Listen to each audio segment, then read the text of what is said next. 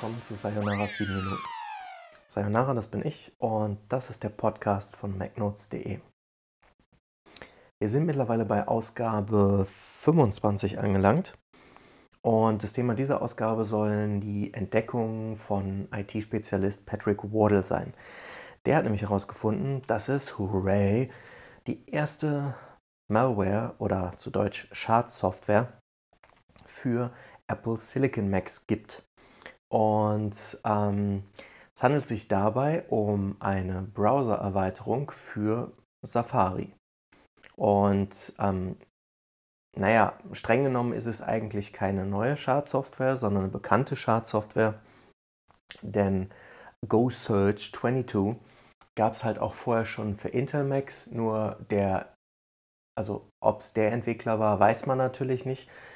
Der die Schadsoftware vorher schon mal entwickelt hatte, sondern ne, ein Entwickler hat anonym unter irgendeiner dann im November beantragten ähm, Apple Developer ID äh, die, die Erweiterung quasi kompiliert, eingereicht. Die gab es dann für kurze Zeit und äh, ja, Apple hat aber mittlerweile das ähm, Entwicklerzertifikat entwertet. Das heißt, jeder, der die Software irgendwie in Verwendung hätte, würde dann zumindest eine Warnmeldung angezeigt kriegen und äh, für alle anderen, die über Umwege versuchen würden, diese zu installieren, die würden dann quasi bei der Installation schon eine Warnmeldung kriegen und ähm, sollten entsprechend die Finger davon lassen.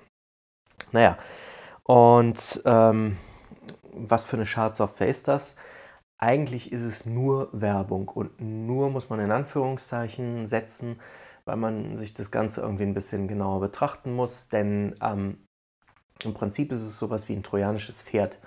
Äh, ist dann so eine Browser-Erweiterung, die euch dabei helfen sollte, irgendwie mit, mit anderen Suchmaschinen bessere Ergebnisse zu finden oder so. Sie zeigt dann vermeintlich nur Werbung an. Ja? Nur äh, was Patrick Wardle dann herausgefunden hat, ist, dass die Erweiterung, indem sie Werbung anzeigt, indirekt auch ähm, mit anderen Webservern kommuniziert. Und darüber wird dann wieder Werbung ausgespielt und über den Code von der Werbung in den Pop-ups wird quasi versucht, wieder mit eurem Rechner äh, Kontakt aufzunehmen oder es wird halt an die anderen gefunkt, irgendwelche privaten Daten, die ausgelesen werden können. Welche das genau sind, weiß man halt nicht so genau. Ähm, nur auf jeden Fall ähm, besteht halt die Möglichkeit dazu. Und äh, das ist eben das Problem bei der Sache. Die Leute nehmen das eventuell dann auf die leichte Schulter, weil sie denken, ach ja, ist ja nur Werbung. Nee, es ist dann halt, ähm, also nicht, wie soll ich sagen, eher im übertragenen Sinne ein trojanisches Pferd, ja, und nicht wie die Kategorie trojanisches Pferd, äh, die man jetzt als, als Schadsoftware kategorisieren würde. Denn es ist eigentlich Adware, ja, also tatsächlich Werbe, Spam, Müll, wie auch immer, nur ähm, es kommt halt vor, dass äh, einige der Werbeanzeigen äh, ja eigentlich nur eine Tarnung sind und dann äh, euren Computer mit anderen Servern in Verbindung setzen ja, und je nachdem, wenn man dann wieder eine neue Sicherheitslücke gefunden hat, kann es sein, dass diese unscheinbare Werbung wieder neue Schadsoftware auf eurem Rechner installieren würde. Was in dem Kontext der Recherche zu diesem Thema halt interessant war, es gab dann relativ zeitnah, ich glaube am gleichen oder am nächsten Tag noch eine Veröffentlichung bei Wired und die haben dann äh, weitere IT-Spezialisten zu Wort kommen lassen von, ich glaube, Red Canary oder so. Nagelt mich darauf nicht fest, aber ähm, die haben halt gesagt, dass es tatsächlich schon weitere Schadsoftware im Umlauf gibt äh, für Apple Silicon Macs, was natürlich auch irgendwie zu erwarten war, ja. Also ähm, und selbst wenn sie nicht für die Rechner angepasst wäre, könnte es ja trotzdem sein, dass sie äh, ne, durch die Rosetta-Schnittstelle, die Apple da bereitstellt, trotzdem auf den Rechnern funktionieren könnte. Jedenfalls die Leute von Red Canary haben halt gesagt, es ist schwierig derzeit ähm, Schadsoftware für Apple Silicon überhaupt zu entdecken, weil die Software andere Signaturen verwendet und die, die äh, ja, Malware-Scanner, Antivirensoftware, wie auch immer, ja, die, die müssen halt quasi erst auf diese Signaturen geeicht werden. Und dazu muss man eben auch als IT-Spezialist entsprechende ja, Recherche durchführen, sich mit der Malware im Einzelnen auseinandersetzen, um dann quasi eine Heuristik zu entwickeln, damit man diese Schadsoftware auch von anderer normaler Software unterscheiden kann. Ja? Das, also den Artikel, den werde ich euch dann noch in, in dem Podcast-Artikel auch zusätzlich verlinken, falls ihr Interesse daran habt. Äh, da sind dann auch die Links zu einmal dem Blog von Patrick Wardle und einmal zu Wired, wo dann die Statements von ähm, Red Canary zu lesen sind. Ja, und dann habe ich mir die Zeit genommen, weil in der gleichen Woche, in der der Artikel erschien, auch noch der äh, Schadsoftware Report 20, nee, 2021 von Malwarebytes äh, veröffentlicht wurde. Die Firma, ne, kennen vielleicht einige von euch, ähm, die bringt auch Antivirensoftware oder so Schadsoftware-Scanner heraus. Und ähm, ich hatte halt in der Woche davor keine Zeit, mich um das Thema zu kümmern und fand es nicht so spannend. Aber jetzt, dadurch, dass ich über das Thema berichtet hatte, dachte ich, ja, es passt eigentlich dazu. Warum ne, bringst du das nicht noch mit in den Artikel rein? Ja, habe ich auch gemacht. Habe mich dann ein bisschen durchgelesen durch diesen äh, Schadsoftware-Report und dann wieder festgestellt, naja, ne, kein Wort zur Methodologie verwendet. Also ne, sie haben nicht erklärt, wie sie an die Daten kommen.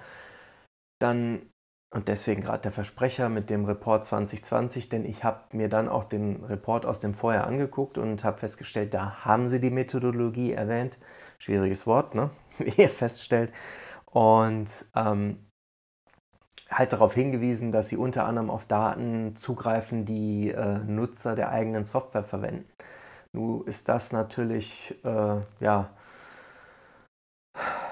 weiß ich nicht, eine lose Aussage. Ja? Also da, da wurde nicht darauf hingewiesen, okay, wir haben jetzt Auswertungen gemacht über so und so viel 10.000 oder so und so viel 100.000. Ja?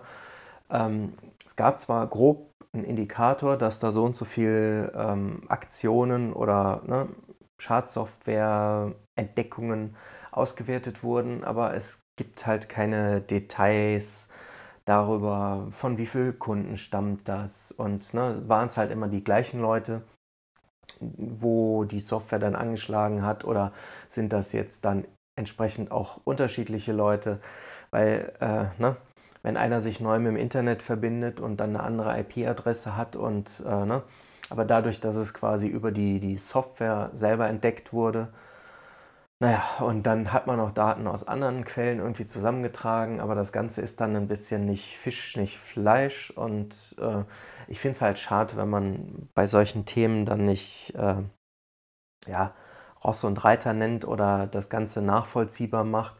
Ich hatte mich dann über den MacNotes-Account auch auf Twitter an Malwarebytes gerichtet, bis zum Zeitpunkt, ja, kann gar nicht sagen, bis zum Zeitpunkt der Veröffentlichung.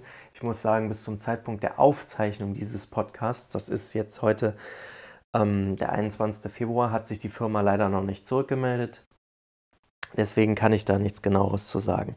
Auf jeden Fall war halt die Aussage in dem Report, oh, es gibt weniger Schadsoftware für den Mac.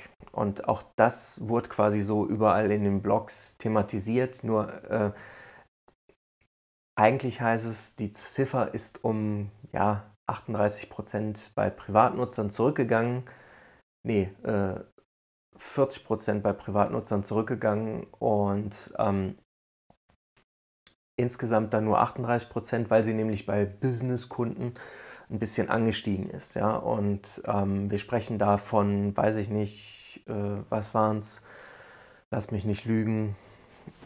Ich kann ja gerade mal nachgucken 117 Millionen entdeckte Infektionen auf Privatcomputern noch 2019 und dann waren es nur noch knapp 70 Millionen im Jahr 2020.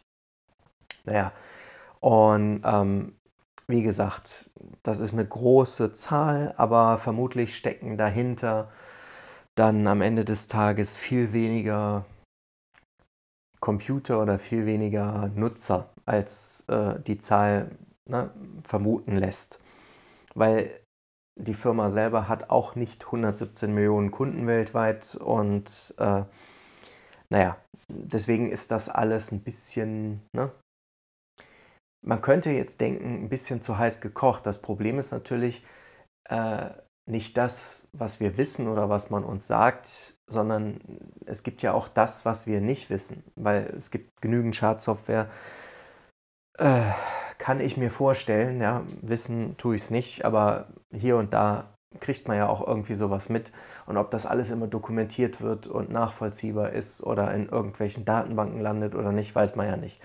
Aber ähm, ich würde vermuten, es ist ein bisschen so wie, äh, keine Ahnung, mit nervigen Fliegen im Sommer für eine, die man dann ne, aus der Welt geschafft hat um es freundlich zu formulieren, äh, hat man dann am nächsten Tag wieder zwei neue da. Ja, und genauso schätze ich auch, ähm, ist nicht das Problem, was wir alles so wissen und noch kontrollieren können, weil im, im Rahmen dieser Schadsoftware-Programme wird ja im Prinzip dokumentiert, was man alles erkannt hat, worum man sich gekümmert hat, was man in Quarantäne gesteckt hat. Äh, okay, ist ein weites Feld, wie Fontane gesagt hätte. Aber ich wollte es zumindest dann auch nochmal angesprochen haben. Der Ausgangspunkt war ja, okay, es gibt jetzt auch äh, ne, Schadsoftware für Apple Silicon. Ja, ne, was will man daraus machen? Äh, ne? Das wird nicht ausbleiben und wir alle müssen uns bewusst sein, dass es dort draußen Risiken gibt und entsprechend uns verhalten. Ja? ein bisschen hört sich das so an wie jetzt gerade mit der Corona-Situation. Ne? Man muss halt Vorkehrungen treffen. Klickt nicht auf alle Links in E-Mails oder so. Äh, ich bin nicht der Erste und ich werde nicht der Letzte sein, der euch das sagt. Ähm, ansonsten, ja, war es das für diese Ausgabe und ich bedanke mich bei euch fürs Zuhören und sage bis zum nächsten Mal.